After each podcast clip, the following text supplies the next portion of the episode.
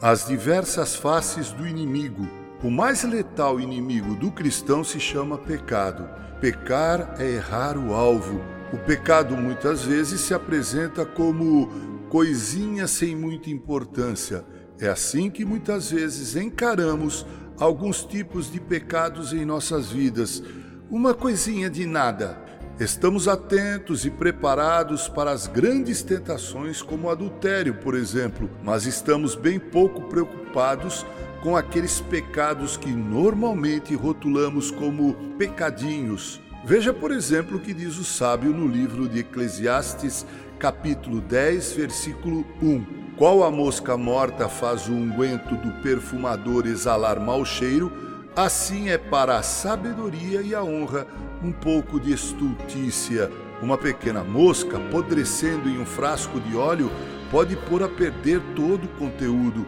Para que o óleo perfumado seja considerado bom para o uso, ele tem que ser puro. Paul E. Holdcraft disse o seguinte: o problema com os pequenos pecados é que eles nunca permanecem pequenos. Eles se apresentam como coisas pequenas, Apenas um pequeno flerte aqui, outro ali, mas de repente ele se revela danoso. Se você tiver em suas mãos um copo de água puríssima, então, tendo sede, está disposto a bebê-la. Porém, se alguém, porventura, jogar alguma impureza, mesmo que seja pequena, dentro do copo, certamente você não a beberá. Seria utilíssimo que refletíssemos no que diz Jeremy Taylor. Nenhum pecado é pequeno. Ele é praticado contra um Deus infinito e suas consequências são imprevisíveis. Eu diria também que ele é praticado contra um Deus todo santo. Outro aspecto a respeito do pecado, outra face deste nosso inimigo, é que ele raramente se apresenta como algo desprezível. O pecado, na maioria das vezes, se apresenta atrativo Veja o caso dos nossos primeiros pais. A Bíblia diz que, vendo a mulher que a árvore era boa para se comer, agradável aos olhos e árvore desejável para dar entendimento, tomou-lhe do fruto e comeu, e deu também ao marido, e ele comeu. Todos sabemos o resultado dessa atitude. Veja o caso de Davi também, quando olhou lá do seu palácio a bela mulher, Batseba, e a desejou Todos nós sabemos qual foi o resultado daquela visão deslumbrante e sabemos também que Davi nunca mais foi o mesmo depois daquele lamentável episódio. Mas há algo mais a respeito, uma outra face do pecado que eu quero enfatizar no afã de alertar a cada um de nós aqui o evitemos. O extraordinário comentarista bíblico presbiteriano do século XVII, Matthew Henry, escreveu o seguinte sobre o pecado. Os pecados, diz ele, são semelhantes aos círculos formados quando se lança uma pedra em águas flácidas. Um produz o outro. Mais uma vez me refiro ao adultério de Davi. Como resultado, ele foi responsável direto pela morte de Urias, esposo de Batseba. Um pecado não tratado como tal produz seus correlatos.